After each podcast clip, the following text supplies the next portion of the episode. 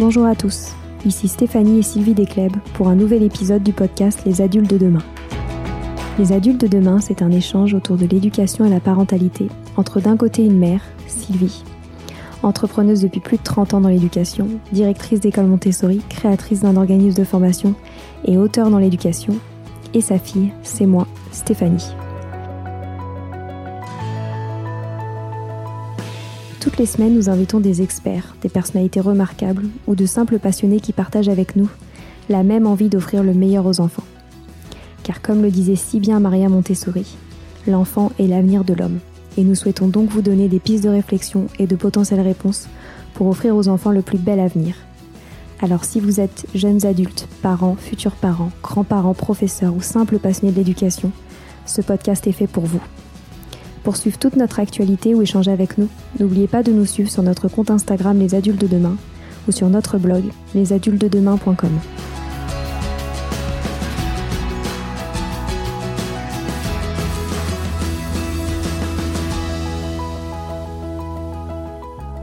Bonjour à tous, nous sommes ravis de vous retrouver pour cette rentrée qui s'annonce haute en couleurs. Aujourd'hui, nous échangeons avec Anne Francin, qui est devenue depuis peu doula afin d'accompagner les familles dans leurs projets d'enfantement. Elle nous offre un nouveau regard sur la naissance et la parentalité en proposant un accompagnement bienveillant qui va du prénatal au postnatal. Nous avons donc échangé autour des bienfaits qu'apporte une doula dans une famille. Nous avons aussi parlé de péridurale, de postpartum, de PMA et de bien d'autres sujets si remarquablement abordés par Anne. Je vous souhaite une belle semaine et surtout une douce rentrée.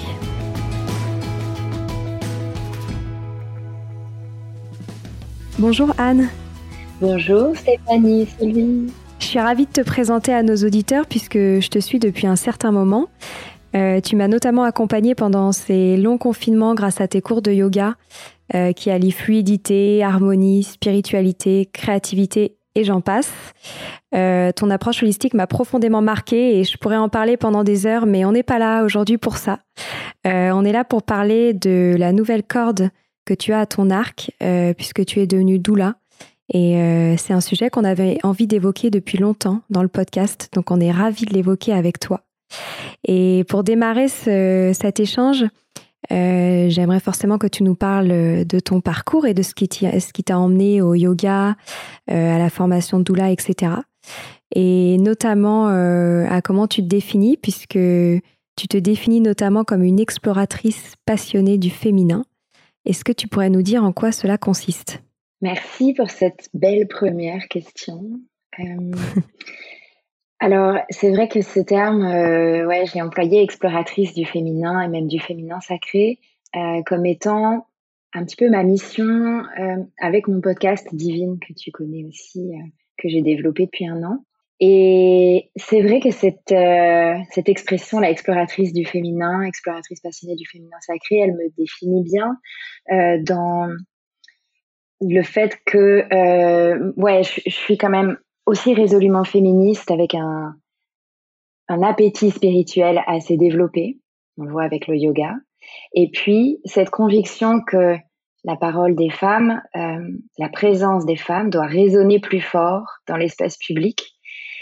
Et, donc, j'ai eu la volonté d'apporter euh, avec ce podcast un regard plus profond et construit sur la notion du féminin sacré. Mais ça s'inscrit vraiment dans euh, une posture plus globale et j'ai vraiment depuis longtemps à cœur euh, l'envie de célébrer les femmes. Et mon activité de professeur de yoga, cette nouvelle corde à mon arc de doula, ainsi que le podcast, c'est vraiment une seule et même posture, une seule et même envie. Aider les femmes à incarner avec plus de puissance les femmes qu'elles sont. Ça, c'est plus difficile. Laisser de côté les conditionnements et pour donner plus de place à notre liberté, à notre autonomie, se donner le droit de réclamer aussi que ce soit par le corps, donc là avec tout le, travail du yoga, euh, que ce soit dans nos transitions de vie, par exemple la naissance de nos enfants, la parentalité bien sûr, donc là c'est avec l'activité de doula, euh, ou pour euh, accompagner et inspirer avec les invités de mon podcast. Et alors, euh, pour revenir un peu à ton parcours, j'ai vu que tu avais suivi des, des études de commerce, puis tu as rejoint un, grand groupe français dans la communication. Donc, euh, un parcours qu'on pourrait définir comme relativement classique. Puis il y a eu un, quand même un grand changement de vie avec le yoga. comment s'est passée cette transition vers ce nouveau métier, cette nouvelle vie, cette, cette nouvelle approche holistique de ta vie, de ton métier? Alors, oui, j'ai un parcours très classique, très dans les normes. et puis, un jour, j'ai eu un enfant. Euh, et, avoir un enfant, ça amène de grands bouleversements, même si on n'en a pas conscience forcément sur le moment. Et j'ai commencé, euh, je pratiquais déjà un petit peu le yoga, j'ai pratiqué beaucoup de danse quand j'étais euh, enfant. Et puis à, un moment donné, j'ai eu envie d'autre chose. C'est juste après la naissance de mon fils que j'ai commencé ma première formation pour être prof de yoga. Et, une fois que j'ai mis un pied là-dedans, c'était fini. Je pouvais plus revenir en arrière. Mais la transition, elle s'est faite très doucement et très progressivement. J'ai longtemps travaillé euh, à temps partiel, comme beaucoup de femmes d'ailleurs. J'ai longtemps travaillé euh, quatre jours, enfin, plutôt euh, fait ce que je faisais en cinq jours en quatre. et puis, c'est tout le temps comme ça. C'est tout le temps, très souvent comme ça. Et puis, et puis un jour, je me suis lancée. J'ai même attendu quand même assez longtemps avant de me lancer vraiment euh, à temps plein en tant que prof de yoga. Donc la transition, elle s'est faite euh, plutôt doucement, plutôt comme une évidence, et puis plutôt avec pas mal de peur aussi et de euh, d'inquiétude parce que on passe d'un monde très normé, très classique à un monde inconnu et libre. Et, et avoir des ailes qui poussent, c'est parfois très déroutant. On doit trouver vraiment de, de, nouveaux repères et une nouvelle stabilité et une confiance en soi. Et ça, ça met du temps, donc euh, j'ai pris mon temps. Et, mais c'était. Euh, je, je, me suis posé des questions, bien sûr, j'ai fait des tableaux avec des plus, avec des moins, enfin vraiment. mais, mais en même temps, c'était euh, naturel et évident surtout. Ouais. Alors, tu as parlé de la naissance de ton fils.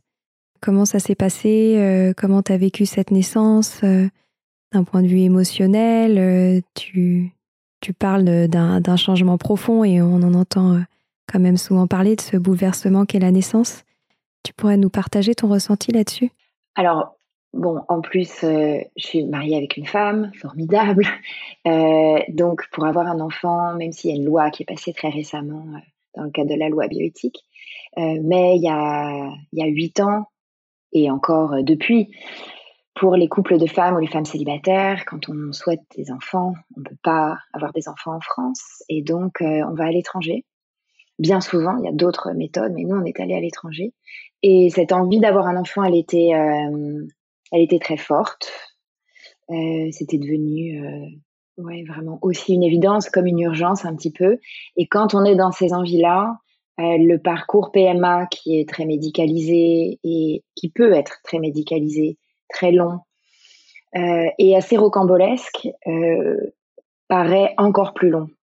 Et, donc, en fait, avec le recul, c'était pour moi, c'était pas tant un parcours du combattant que ça, parce que ça a fonctionné relativement vite, en moins d'un an. mais je sais que pour, pour avoir partagé avec beaucoup de femmes et l'avoir vécu là récemment aussi une seconde fois, ça peut être vraiment bien plus difficile, bien plus compliqué, euh, médicalement parlant, pour le corps, pour le mental, pour le couple, pour euh, les, les, personnes qui accompagnent. Donc, euh, donc oui, la PMA, que ce soit pour les couples de femmes, les femmes célibataires, ou pour les femmes qui ont aussi des sujets de fertilité, la PMA, c'est vrai que c'est un vrai parcours. Ça peut être un vrai parcours du combattant, bien sûr. Et, et je l'ai vécu comme tel. Et avec le recul, euh, je me dis que finalement, ça a été plutôt, euh, voilà, ça a marché relativement vite. Et puis, euh, mon bébé s'est accroché tout de suite. Et, et après, tout s'est, tout s'est super bien déroulé. Aussi parce qu'on a été bien accompagnés. Oui, c'est ce que j'allais te demander. En France, ouais, qui sont, heureusement, qui sont vraiment très ouverts, qui accueillent les couples de femmes, les femmes célibataires qui ne jugent pas nos choix et qui nous accompagnent avec bienveillance. Euh, donc c'est pas toujours facile de trouver les bonnes personnes, mais il y a des réseaux qui existent. On a été très aidés aussi par une association qui s'appelle l'APGL, qui est l'association des parents gays et lesbiens, et qui ont, ils montent régulièrement, ils font des réunions fréquentes et ils montent des groupes de parole entre parents. Et ça, ça, ça nous aide beaucoup. C'est un groupe de parole qu'on a gardé, ça fait huit ans, et, et même si on s'est un petit peu distancé, on est encore en contact avec ces mamans. Euh, et, et, ça, en fait, c'est le plus important, c'est d'être soutenu, d'être compris, d'être soutenu et avec bienveillance. Et ouais, ouais, tout à fait. Et comment vous avez décidé qui porterait votre premier enfant? Mmh, Là encore, c'était assez évident. J'avais, moi, une envie euh, très forte. Euh, bon, j'ai deux ans de plus que ma femme, ça a peut-être joué, mais disons que j'étais bien plus prête. Euh, je pense globalement à porter un enfant, pas accueillir un enfant, mais à porter un enfant. Donc il y avait aussi une, question de porter un enfant dans son corps, de vivre une grossesse et un accouchement. Et, donc c'était euh, c'était très évident. Et comment tu as vécu cette grossesse et cet accouchement? Alors, la grossesse, hyper bien. J'étais euh, très, très euh, heureuse d'être enceinte et la grossesse s'est très bien déroulée. Et puis, donc, comme je disais, on était, on était bien accompagnés. la naissance également, j'ai eu la chance de, d'avoir une naissance en plateau technique à Paris, dans une maternité qui est la clinique Jeanne d'Arc. Avec... Tu peux nous dire ce que ça veut dire, plateau technique? Oui, oui, oui. Alors, c'est une des possibilités de, naissance en France.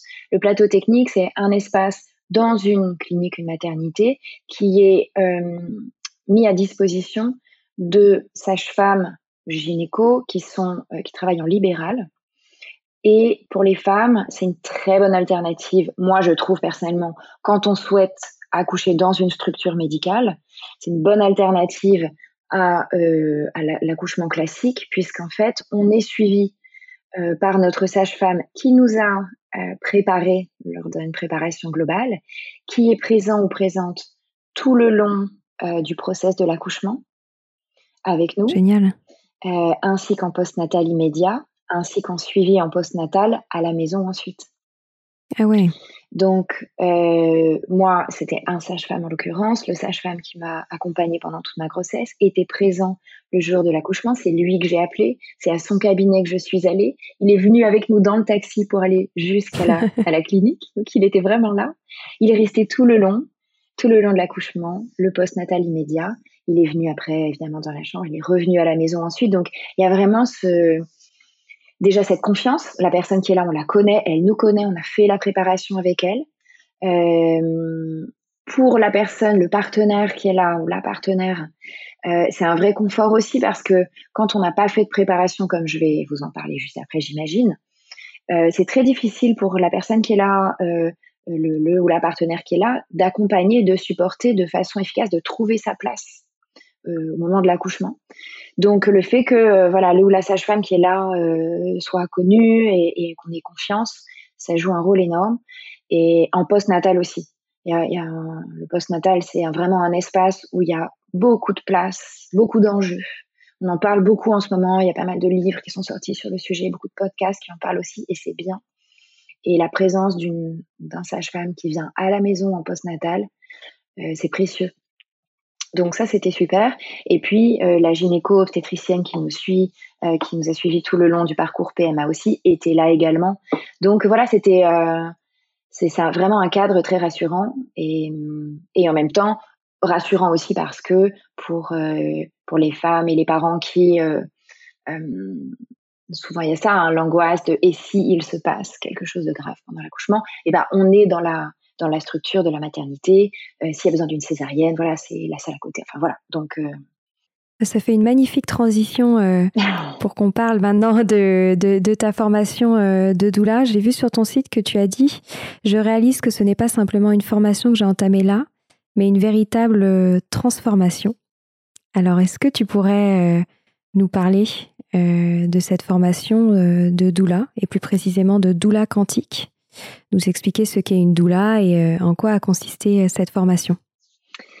Alors, cette formation, euh, je la suis avec Karine Langlois et Mélanie Chevary. Karine, elle est plus connue, elle est assez connue sur Instagram, sur les réseaux sociaux, sous le nom de Quantique Mama. ce sont deux femmes, sages-femmes et doula exceptionnelles, canadiennes, toutes les deux du Québec. Donc la formation est en français, tout à distance, tout en virtuel. Donc répond vraiment aussi à des besoins bah, en temps de Covid où tout a basculé en virtuel et on s'est rendu compte à quel point euh, ça fonctionnait.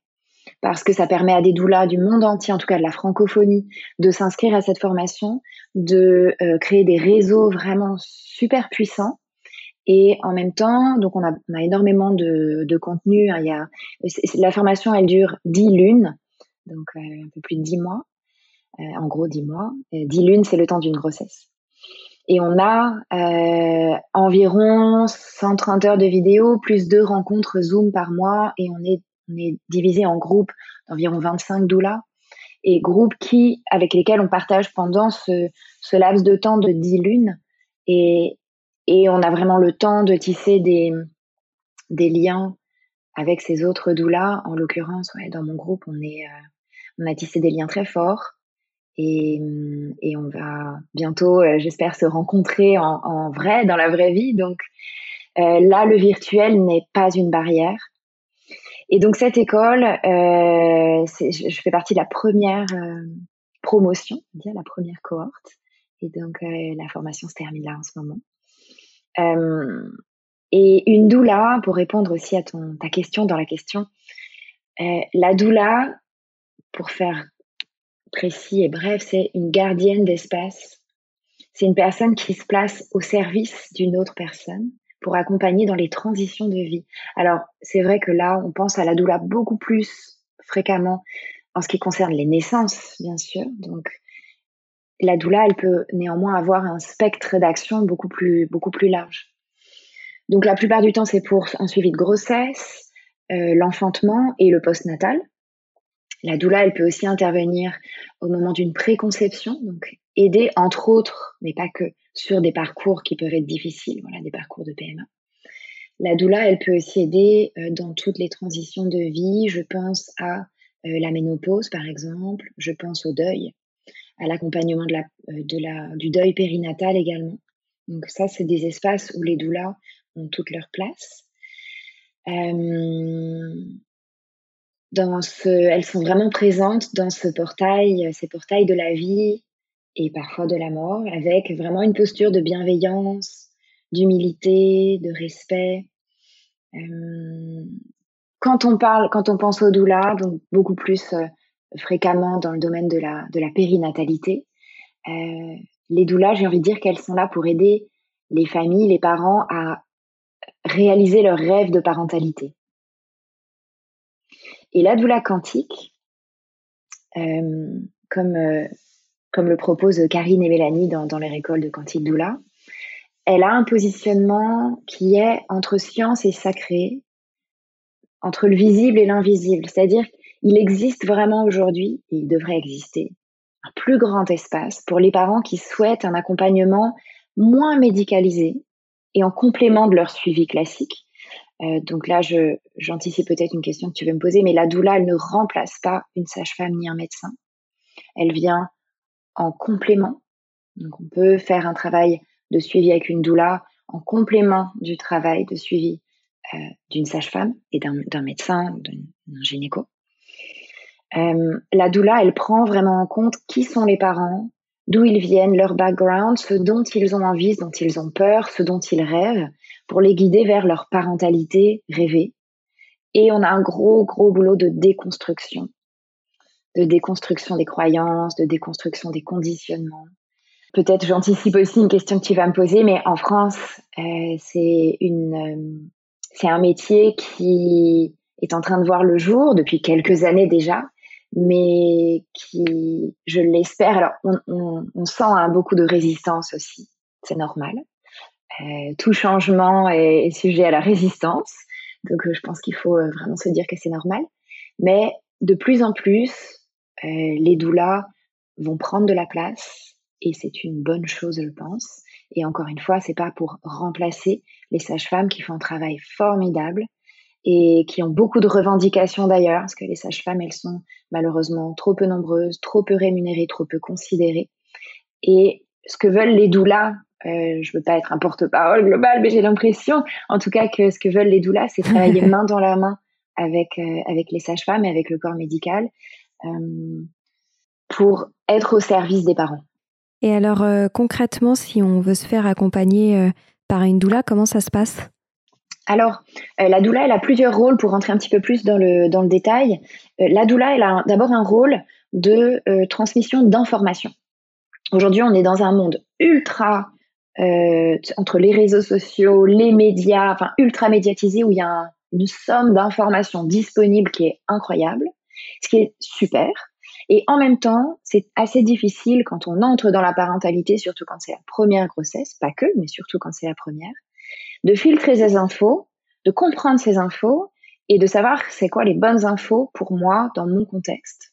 Donc la doula, elle est là aussi pour comprendre qui sont les parents, faire ce rôle de filtre et leur donner le plus d'informations possible, ciblées, pour leur permettre de faire des choix le plus éclairés possible, des choix en conscience, pour définir leur projet de naissance. Qu'est-ce qu'ils veulent pour leur transition vers cette parentalité? Qu'est-ce qu'ils veulent pour eux? Qu'est-ce qu'ils veulent pour leur bébé, pour leur famille? Après, elle a un rôle de vraiment de porteuse d'espace euh, et de soutien émotionnel ce que font moins et ont moins le temps de faire aussi en général euh, le corps médical. On traverse énormément d'émotions, que ce soit pendant la préconception, pendant la grossesse, pendant l'enfantement, pendant le postnatal. Ce sont vraiment des espaces de vie où euh, les chamboulements euh, peuvent être très puissants. Et donc, la doula, elle est vraiment là pour, pour faire un soutien émotionnel. Un soutien qui peut être logistique aussi, donc aider à organiser l'espace de vie, aider à organiser euh, le moment de l'enfantement, le postpartum aussi, aussi beaucoup, ça c'est super important, aider à organiser euh, l'espace de l'après-naissance. Ça c'est un, moment où souvent on est très démuni. Euh, la doula, elle peut avoir aussi un rôle spirituel, on en reparlera sûrement un petit peu, mais aider et proposer de ritualiser des moments. Ça peut être ritualiser le passage d'un trimestre à l'autre de la grossesse, ritualiser l'envie d'un enfant, ritualiser la naissance, ritualiser les 40 premiers jours du bébé. Il y a plein de moments où on peut euh, euh, proposer des rituels. Et puis elle a un rôle préventif aussi. Euh, la doula, elle peut parler du deuil qui fait partie, en tout cas de la, du portail de la mort, euh, au moment de la naissance, euh, la vie et la mort sont intimement liées toujours, euh, sans parler forcément de la mort d'un bébé, mais quelque part, quand on donne naissance à un enfant, on meurt un petit peu à soi-même et on est nouveau. On est dans une, euh, nouvelle part de nous-mêmes. Mais bien souvent, il y a quelque part un deuil à faire, un deuil d'une part de soi-même qui n'est plus quand on devient parent. Euh, la doula, elle peut être avoir un rôle préventif euh, quand on parle du post-natal, du postpartum, on parlera peut-être si on a le temps, euh, euh, malheureusement, du très grand taux de dépression postnatale. Donc, il y a vraiment un rôle préventif là-dessus, puis sur d'autres sujets. Donc, donc elle, ouais, elle a vraiment tous ces, tous ces rôles-là et elle peut intervenir à n'importe quel moment. Souvent, les parents font appel à la doula pour la naissance, on va dire, entre le milieu du deuxième trimestre et le troisième trimestre. Mais la doula, elle peut intervenir très tôt, en préconception. Euh, elle peut, alors en général, elle est rarement là juste pour le jour de l'enfantement, ça n'a pas vraiment de sens. Il vaut mieux préparer ce moment avec elle. Euh, en revanche, elle peut intervenir uniquement sur le post-natal. Pareil, on aime quand même mieux connaître la famille, connaître les parents et les avoir au moins rencontrés une ou deux fois avant. Mais il y a des doulas qui sont spécialisées sur le post-natal. Et puis les doulas, elles ont souvent beaucoup de compétences en, en complément. Il y a des doulas qui sont kinés, il y a des doulas qui sont ostéo, il y a des doulas qui sont comme moi prof de yoga, il y a des doulas qui sont naturopathes, il y a des doulas qui sont voilà, on a vraiment toute une panoplie, il y en a qui sont spécialistes en allaitement, en portage, en massage. Donc c'est ça qui est super aussi, c'est qu'avec les doulas, on rentre dans un monde où en fonction de ce dont on a envie, de ce dont on a besoin, ben on peut choisir une doula qui a euh, ces facettes euh, qui nous correspondent. Elles sont rarement. C'est quoi tes facettes à toi? Alors, ben, moi, je suis doula, je suis prof de yoga. Euh, et donc, euh, je, ouais, je pense que c'est vraiment euh, moi, ma spécialité à moi. allier la préparation avec le soutien émotionnel, le soutien d'information, avec le soutien dans le mouvement et d'en traverser toutes ces étapes de nos vies dans nos corps de la façon la plus optimale possible. Dans notre formation, on a aussi bien sûr, euh, alors il y a tout, un gros, gros chapitre anatomie et physiologie, féminin sacré, rituel, entrepreneuriat, et on a aussi, euh, on parle aussi beaucoup d'alimentation, euh, de comment prendre soin de son énergie avec son alimentation, avec les compléments alimentaires. Euh, comment ouais, se préparer son corps de façon optimale pour vivre une grossesse optimale et un postnatal optimal. On a aussi euh, toute une euh, toute une facette dans la formation où on nous enseigne euh, la science, enfin la sagesse des plantes. Donc sans euh, avoir un diplôme d'herboriste, c'est pas l'idée, mais voilà, on a une connaissance aussi euh, des plantes qui peuvent aider dans toutes ces toutes ces transitions de nos vies. Et voilà, il va y avoir des, des doulas qui vont être, par exemple, naturopathes. J'en connais plusieurs et, et c'est formidable parce que quand on a besoin d'un soutien dans son alimentation un peu plus précis, euh, ça, peut être, ça peut être vraiment chouette. C'est tellement complet. oui. Je pensais pas que vous faisiez autant de choses. Et, euh, et donc justement, vous vous accompagnez pas que les mères qui portent l'enfant, -hmm. vous accompagnez euh, le, le, couple. Oui. Dans ce dans ce ouais. changement de vie? Oui, ça c'est très important à dire parce que comme je le disais euh, tout à l'heure, bien souvent les partenaires ont du mal à trouver leur place. Et là, d'où là, les rendez-vous qu'on fait, moi je me déplace chez les parents, dans la famille, la doula, elle prend en compte la cellule familiale. Évidemment, notre cliente principale, c'est la personne qui porte l'enfant et qui va donner naissance à l'enfant. Mais toutes les personnes qui vont être autour dans, dans la maison sont importantes à commencer par là où le partenaire. Et euh, les rendez-vous qu'on fait, on demande vraiment la plupart du temps à ce que le partenaire soit là. Euh, c'est une aventure qu'on vit à deux, et donc euh, moi j'aime bien aussi donner des missions très précises à la personne qui accompagne, qui est là le jour J. D'autant plus que en temps de Covid dans les maternités, les doulas sont moins facilement acceptées. Donc c'est vraiment important que euh, la personne qui accompagne puisse être euh, empuissancer également euh, et jouer ce rôle de gardien ou gardienne de l'espace pour la femme qui accouche. Euh, et puis s'il y a des enfants, ben, il peut y avoir un rôle aussi. Alors il y a peu d'accouchements à domicile en France, vraiment ça reste à la marge, on parle de 0,5% des femmes qui accouchent. Mais il y en a de plus en plus, il y a de plus en plus de demandes, entre autres depuis un peu plus d'un an depuis le confinement. Euh, et les doulas, elles accompagnent pas mal d'espaces aussi dans des, des, accouchements à domicile qui sont très beaux, qu'il faut dédiaboliser. Donc c'est pas forcément le sujet de notre notre échange aujourd'hui, mais je glisse un tout petit mot là-dessus parce que c'est important aussi d'en parler. Mais en tous les cas, les enfants qui sont déjà là, si c'est pas le premier bébé, les enfants, ils ont un rôle à jouer aussi. Et bien souvent pour eux, ça peut être un chamboulement émotionnel, l'arrivée d'un bébé. Et la doula, elle peut prendre en compte aussi ça. Elle peut, par exemple, si les parents vont accoucher dans une structure, venir s'occuper des enfants, d'un enfant pendant euh, pendant le moment de la naissance. Donc euh, donc voilà. Et même si aujourd'hui en France les naissances sont très particulièrement très médicalisées, donc il y a un très grosse euh, impact du paradigme médical dans lequel on est. La doula, elle est là aussi pour déconstruire certaines briques de ce paradigme-là et dire il y a une autre voie possible que vous pouvez emprunter si vous en avez envie. Et, ça, c'est important de dire aux parents qu'il y a cette, cette voie qui existe et il y en a une autre. Euh, et je sais pas si, euh, si tu veux que je te, je te donne quelques chiffres, peut-être ça peut être, euh, ça si. peut être intéressant. Ouais, super. Euh, en France, alors, ça vient aussi du fait qu'on a une sécurité sociale qui est incroyable. Et on a cette chance en France. Mais par exemple, le taux de péridurale en France est parmi les plus élevés au monde. Il y a plus de 80% des femmes qui bénéficient de la péridurale. Dans certaines maternités, ça dépasse les 95%.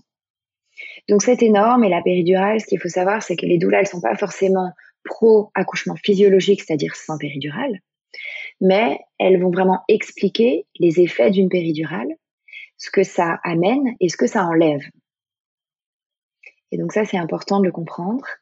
Euh, quand on a une péridurale, on a moins de mobilité, donc on peut moins bouger, et donc on peut moins accompagner le bébé qui descend dans le bassin que le bébé fait un vrai gros travail lui aussi. Il n'y a pas que la femme, il est, il est poussé, propulsé euh, par les contractions, mais il a, a vraiment un vrai boulot à faire. Et donc, il faut que la femme qui accouche l'accompagne grâce au mouvement. Donc, rester mobile, c'est super important. Donc, quand on a une péridurale, ben, on est moins mobile, donc on accompagne moins bien son bébé. Et les postures finales, quand on est sous péridurale, eh bien, euh, comme 90% des femmes en France, on accouche sur le dos. Sur le dos, comme tu le sais, quand on fait du yoga, on n'a pas la gravité qui joue en notre faveur. Et donc, les accouchements sont plus difficiles, on pousse plus longtemps. Et il y a ce qu'on appelle bien souvent une cascade aussi de gestes médicaux, euh, avec euh, eh bien, tout un tas de, gestes qui peuvent être l'utilisation de ventouses ou de forceps, des épisiotomies, parfois non consenties encore. Il faut le rappeler aussi. Des césariennes, donc en France, on est sur une césarienne pour cinq naissances. Euh, les épisiotomies ont énormément baissé parce qu'il y a eu quand même beaucoup de, déconstruction justement de la non-utilité de l'épisiotomie.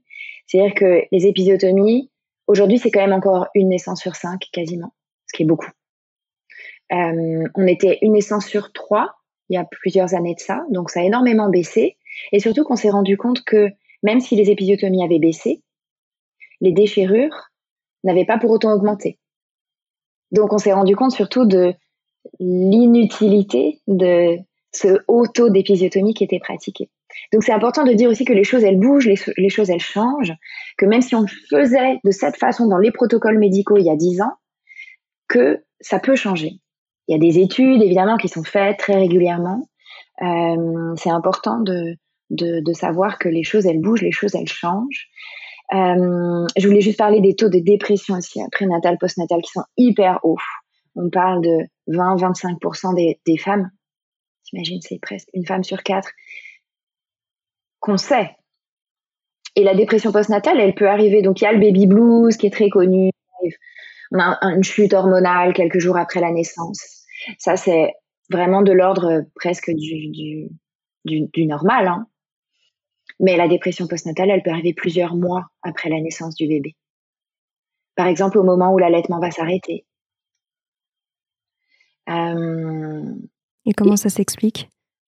Ça s'explique par euh, les hormones. Donc il y, a une, il y a une explication euh, physiologique, on va dire. Et puis il y a une explication émotionnelle. Alors souvent, les femmes, elles sont en postnatal, elles sont très seules.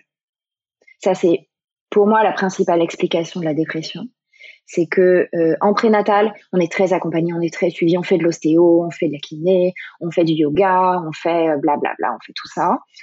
Euh, en postnatal, qu'est-ce qu'on fait? Alors en plus avec le Covid, les confinements, les familles sont de plus en plus isolées. Les familles sont aujourd'hui euh, éclatées. C'est rare que nos parents, notre famille vivent dans la même ville que nous. Les amis, ils viennent une fois, deux fois, ils viennent euh, boire le café, euh, déjeuner, mais est-ce qu'ils viennent vraiment aider la maman ou les nouveaux parents? Et en fait, c'est de ça que les femmes ont besoin en postnatal. Elles ont besoin d'aide et de soutien. Elles ont besoin qu'on leur apporte à manger. Elles ont besoin qu'on vienne et qu'on leur fasse une lessive chez elles. Elles ont besoin, euh, pas qu'on vienne et qu'on amène un cadeau au bébé, elles ont besoin qu'on vienne et qu'on les masse, qu'on s'occupe d'elles euh, et je pense que ça, c'est vraiment des messages super importants à faire passer. Pour toutes les femmes qui accouchent dans vos entourages, euh, n'allez pas les voir juste pour offrir un xème doudou ou pyjama. On complètement. Nous, ce qu'on veut, c'est qu'on vienne nous masser, nous faire couler un bain, nous faire une lessive et du ménage et nous amener à manger un super repas euh, chaud et nourrissant et qu'on nous chouchoute et qu'on s'occupe de nous. Et que si la maman va bien, le bébé va bien. Voilà ce qu'il faut dire. ouais, tu as bien raison de porter ce message et j'ai quand même envie de te poser une question sur ce que tu as dit tout à l'heure parce que ça éveille beaucoup ma curiosité récemment. Euh, sur la péridurale, mm. comment euh, est-ce que tu accompagnes les femmes justement qui ne veulent pas euh, avoir la péridurale, mais faire en sorte pour autant qu'elles ne subissent pas une souffrance importante pendant l'accouchement? Ouais, c'est une très bonne question. Euh, il y, a, des chiffres aussi qui existent sur euh, euh, l'accompagnement des doulas et entre autres, alors c'est pas forcément des données en France, mais ça va être des données des UK ou du Canada par exemple. la doula, elle peut effectivement vraiment aider à cette préparation à la douleur et préparation à l'accouchement physiologique. Il y a jusqu'à 60% de réduction de demande de péridurale quand on est accompagné par une doula. Donc si c'est un projet euh, d'un accouchement physio, la doula, elle peut vraiment aider déjà en expliquant qu'est-ce que c'est la physiologie de la naissance, quelles sont les hormones qui interviennent, quels sont leurs rôles? Donc, je vais pas tout expliquer là maintenant parce qu'on n'a pas le temps, mm. mais c'est vraiment important de comprendre ce qui se passe dans le corps d'une femme, dans la mécanique du corps, euh, dans la mécanique des hormones, dans la mécanique du bébé, quel chemin va devoir faire le bébé et quelle est l'utilité des contractions, qu'est-ce que c'est que cette douleur des contractions, d'où elle vient, pourquoi elle est là, qu'est-ce qu'elle nous indique, euh, comment traverser ces douleurs, comment traverser ces contractions. Alors il y a évidemment euh, plein de tips aussi qui existent, de posture, de mouvement, de respiration. Il y a ce qui s'appelle aussi l'hypnonaissance, donc il y a des doulas qui sont aussi spécialisées là-dedans. L'accompagnement, bien sûr. Euh, il y a beaucoup de femmes qui témoignent, par exemple, aujourd'hui en structure, qu'on vient leur proposer la péridurale. Sur une femme qui a un projet de pas vouloir de péridurale, on vient lui proposer la péridurale. Ben, la première fois, elle dit non, parce que c'est pas dans son projet. La deuxième fois, elle dit non encore, parce que c'est pas dans son projet, mais elle commence à douter. Puis la troisième fois, ou la quatrième, ou la cinquième fois qu'on vient lui proposer une péridurale, eh ben, elle va dire oui. La doula, elle est garante aussi de ce projet de la femme et de la famille.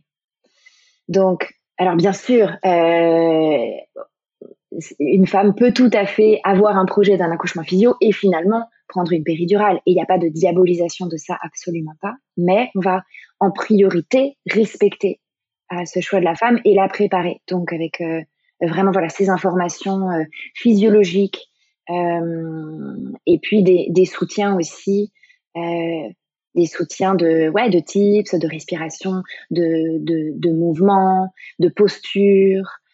Et donc la préparation de l'accompagnant est super important parce qu'il a un vrai rôle. Il a un vrai rôle de, ouais d'accompagnement et de, de, soutien et de, de gardien de l'espace. Ah, super. On arrive malheureusement déjà à la fin et, je pourrais te poser encore mille questions. Donc, euh, je vais très certainement te solliciter pour faire un, nouvel épisode. Mais pour celui-là, je, vais te poser euh, euh, ma dernière question autour de, ta femme qui est actuellement dans le, dans le parcours de la PMA aussi. Et maintenant que tu es doula, peut-être que tu, nous, tu peux nous parler de ce que ça t'apporte, cette nouvelle formation dans ta vie de famille et peut-être si tu as un, dernier conseil aussi à, donner euh, à toutes les mères qui s'apprêtent à accueillir un enfant, qu'est-ce que tu aurais comme dernier conseil à donner? Du coup, je t'ai fait deux questions. C'est vrai, deux en une. Je vais répondre à la première. Euh, oui, donc euh, ma femme est enceinte de six mois maintenant, après un parcours PMA de plus de, plus de deux ans et demi. Donc c'est vrai que c'était plus long que, que, pour moi. Puis il y a eu le Covid au milieu, donc ça n'a pas aidé. Euh, et donc, on attend un bébé pour, euh, pour dans trois mois. Euh, donc, c'était une belle expérience pour moi de, de c'est une belle expérience pour moi de suivre cette grossesse aussi avec en simultané avec ma formation de doula. Pas forcément facile d'avoir une posture à la fois de, de partenaire en première ligne et d'avoir le recul aussi, d'essayer d'avoir ce recul de la doula. Mais, mais oui, ça m'a énormément à la fois euh, appris, à la fois aidé. Quels conseils je pourrais donner ou qu'est-ce que j'en retire? C'est euh, je, pense que le plus important, c'est et, c'est difficile parfois, mais c'est d'être là, de, de pas lâcher les personnes que ce soit dans un projet de préconception, dans un projet de naissance, dans un post-natal, comme je le disais tout à l'heure, dans euh, un, deuil également, d'être là. D'être là, même à distance, même dans l'espace. Donc j'en reviens à ça, la, la doula, elle est gardienne de l'espace. D'être là et de manifester sa présence. Euh, il y a certaines, euh, certaines femmes, certains parents qui ont, qui ont besoin d'une doula très présente, d'autres un peu moins. Mais, mais je pense que, que la clé, elle est là, que c'est de savoir que cette personne, elle est là, dans l'espace, que si on a besoin d'elle, elle sera là. euh, avec bienveillance, sans jugement. Ça, c'est vraiment super important. Sans jugement. Et puis avec humilité. Donc, c'est aussi vraiment un travail sur soi. Et je rajoute un dernier mot, c'est que quand on entame une formation de doula, il faut s'attendre à devoir faire un travail intérieur aussi. Et quand on accompagne euh, les naissances. Et donc, ça peut être un parcours assez long. Que si on a un petit peu des casseroles derrière nous, qu'on a un petit peu de ménage à faire dans notre espace intérieur, un petit peu de, en anglais, on appelle ça shadow work, c'est une opportunité aussi pour s'y mettre. Super. Merci beaucoup, Anne, pour tout ce que tu nous as partagé. Ah, merci à C'est toi, beaucoup merci plus clair pour nous maintenant. Tant. On était, euh, on était ravis de, de partager ce moment avec toi. Alors, euh, Sylvie, je t'ai fa- je t'ai pas fait parler parce que j'avais trop de questions à poser. Euh, je suis désolée, mais, mais je suis persuadée que qu'elle a tout autant apprécié ce moment que moi. Donc, merci mille fois pour ton temps. Et, et de toute façon, on partagera ton contenu, ton podcast et tout ça à nos auditeurs. Super. Merci beaucoup. Merci beaucoup, merci à toutes les deux. Voilà, c'est fini pour aujourd'hui. On espère que cet épisode vous a plu. Avant de se quitter, on a quand même besoin de vous. Si après avoir écouté cet exposé, vous ressortez avec plein d'idées pour apporter le meilleur aux enfants, n'oubliez pas de nous laisser 5 étoiles et un petit commentaire sur Apple Podcast, sur iTunes ou toute autre plateforme d'écoute de podcast. Cela nous aidera à mieux ressortir et surtout à nous motiver pour continuer cette aventure ensemble. Si vous avez des suggestions, des idées de thèmes, des questions à poser, n'hésitez pas à nous contacter sur les réseaux sociaux, Instagram ou LinkedIn, en tapant Les adultes de demain. Nous serions ravis d'échanger avec vous. Si vous souhaitez en savoir davantage sur Sylvie, je vous invite vraiment à aller voir son blog sylvidescleb.com ou à la suivre sur Instagram en allant sur son profil sylvidesc, D-E-S-C, tiré du bas, Montessori. Enfin, si vous souhaitez en savoir plus sur le calendrier des prochaines formations Montessori, rendez-vous sur www.apprendre-montessori.fr. On a hâte de vous retrouver vite et à très bientôt sur les adultes de demain.